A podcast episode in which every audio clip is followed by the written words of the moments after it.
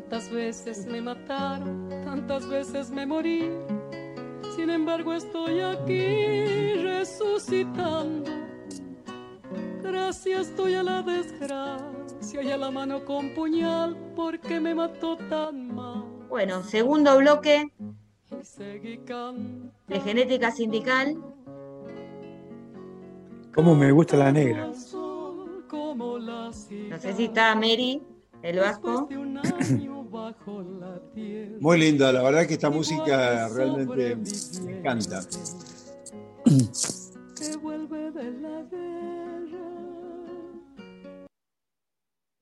Muy buena, ¿eh? Cada día canta mejor la negra, parece Gardel. A mi propio entierro fui sola y llorando.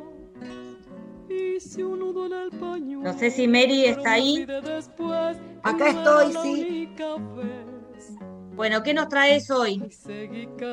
Bueno, eh, en realidad, como, como les decía al principio, eh, había preparado eh, algo con respecto a lo, lo, que fue la masacre de Treleu y en función de que este año se cumplen 50 años de la masacre, el 22 de agosto, ir haciendo un poquito eh, cada una de las historias desobedientes de los compañeros que fueron fusilados el, el 22 de agosto. Pero por esta cosa tan particular que nos toca hoy de tener el programa grabado y que lo estamos haciendo un primero de mayo, no quería dejar de hablar de esos grandes desobedientes que fueron los que protagonizaron la historia del primero de mayo. Porque como dice Adolfo, muchas veces uno, hay mucha gente, muchas de estas nuevas generaciones que desconoce. Todo el mundo dice, bueno, el primero de mayo, pero ¿qué fue lo que pasó realmente el primero de mayo de 1886? En realidad, el primero de mayo de 1866 se produce una gran huelga en Estados Unidos, fundamentalmente en Chicago, donde se luchaba por ocho horas de trabajo, ocho horas de descanso y ocho horas de recreación. Las condiciones laborales, imagínense si todavía las están peleando, en el año 1886 eran francamente tremendas. Bueno, se logró eh, en esa huelga, este, participaron cerca de 350 mil personas lo cual para esa época y para ser Estados Unidos era una multitud. A partir de los días, esa, esa huelga se fue generando en, distintos lugares, en distintas fábricas, etc. Y en uno de esos días se produce una movilización muy grande donde la policía comienza a reprimir. Ahí eh, hay un, como una, estalla como una bomba donde mueren varios policías. ¿Qué pasa entonces? La represión, el sistema, de, lo que decide es encarcelar a prácticamente todos los dirigentes o casualidad que participaron en aquella huelga originaria y los detiene y los, eh, les hace una especie de juicio sumario, ¿no? Acá yo les voy a leer un pequeño texto que se dice, que dice, cada primero de mayo serán resucitados. Les espera la horca, eran cinco, pero Lin madrugó a la muerte haciendo estallar entre sus dientes una cápsula de dinamita.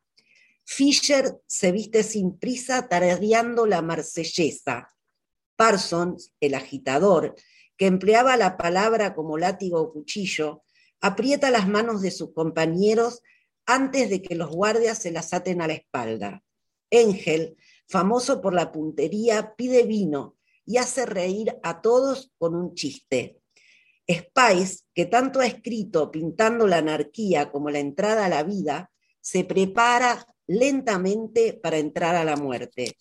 Los espectadores, en platea de teatro, clavan la vista en el cadalso. Una seña, un ruido, la trampa cede, ya en Danza Horrible murieron dando vueltas en el aire. José Martí escribe la crónica de la ejecución de los anarquistas de Chicago. La clase obrera del mundo los resucitará todos los primeros de mayo. Eduardo Gandiano, fragmento del libro de los abrazos.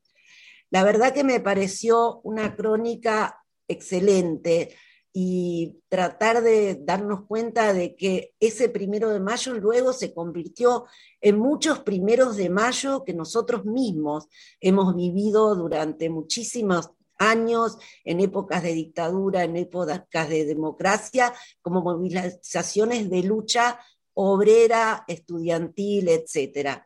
Y otra cosa que no quiero dejar de señalar con respecto a ese día es que acá en la Argentina, en el año 1890, se realizó el primer acto de homenaje a los mártires de Chicago, el primero de mayo de 1890.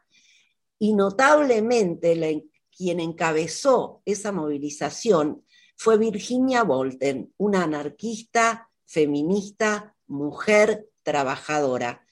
Ella luego de participar en esa manifestación, por haber sido la oradora, fue detenida, torturada y encarcelada durante mucho tiempo.